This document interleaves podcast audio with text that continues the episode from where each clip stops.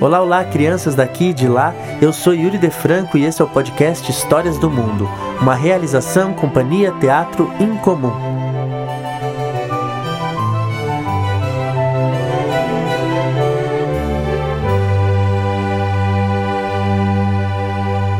Fontito e a Lua.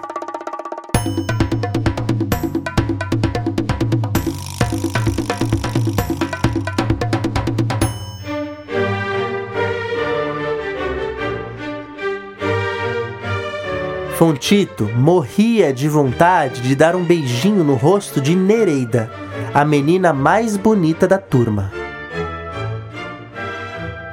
Nereida tinha olhos grandes e muito espertos, um narizinho arrebitado, cabelo pretíssimo e uma pele branca como a neve, que devia ser, pensava Fontito, mais suave do que seda.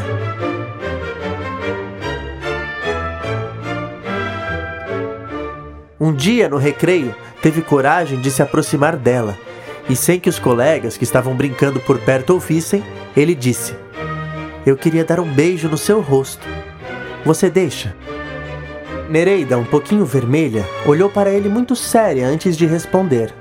Eu deixo se você trouxer a lua para mim. Fontito ficou triste e desanimado. Será que essa resposta significava que Nereida nunca ia deixar que ele lhe desse um beijinho? Mas a partir desse dia começou a fazer uma coisa que nunca fazia antes. Ficava um tempão na varanda ou no terraço de sua casa contemplando a lua, deslumbrado.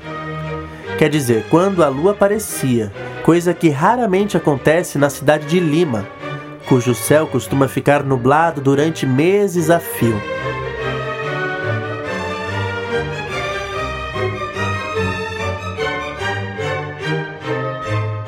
Num dos raros dias em que se via no céu de Lima uma lua redonda como um queijo, depois de ficar um bom tempo olhando para ela, Fontito, com um suspiro, já ia descer para o quarto e se deitar.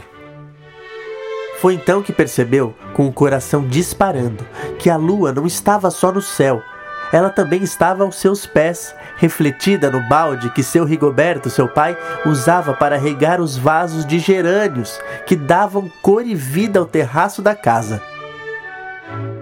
Foi para a cama todo feliz e agradecendo a coincidência, ou aos deuses, porque com certeza tinha encontrado a forma de realizar a exigência de Nereida. No dia seguinte foi dizer a ela no recreio da manhã: Pronto, já sei como trazer a lua para você. Quando posso ir à sua casa de noite, na hora em que a lua aparece? Nunca, respondeu Nereida. A não ser numa quinta-feira, porque nas quintas o meu pai vai para o clube com os amigos e minha mãe joga cartas com as amigas dela. Na quinta-feira seguinte, Fontito apareceu na casa de Nereida ao anoitecer. A menina, atendendo ao seu pedido, foi com ele para o terraço. Fontito olhou o céu e sorriu. Tinha dado sorte. Lá estava ela, amarela e redonda, reluzindo com um brilho maroto.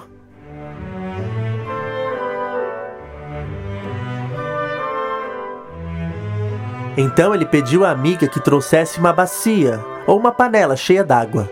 Nereida trouxe e ficou observando intrigada. Fontito pegou o recipiente, olhou para o céu, andou pelo terraço procurando o lugar mais adequado e, afinal, colocou a bacia no chão. Com um gesto, chamou a amiga. Quando Nereida chegou perto e foi olhar o que a mão de Fontito estava apontando, viu no fundo da bacia, tremendo um pouquinho com o movimento d'água, uma pequena lua redonda e amarela. Ficou um bom tempo olhando para ela, sem dizer nada e sem olhar para o amigo.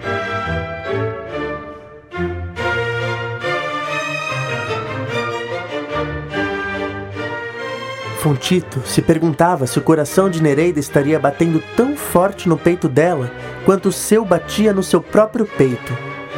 Soube que sim, quando Nereida, ainda sem olhar para ele, deu-lhe o rosto para beijar.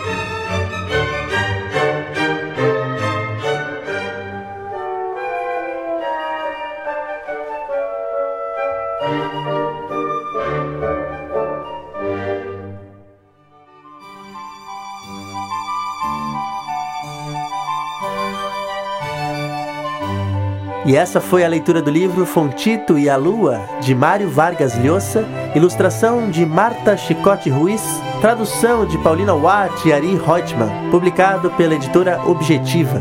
E é isso, gente. Até a próxima história.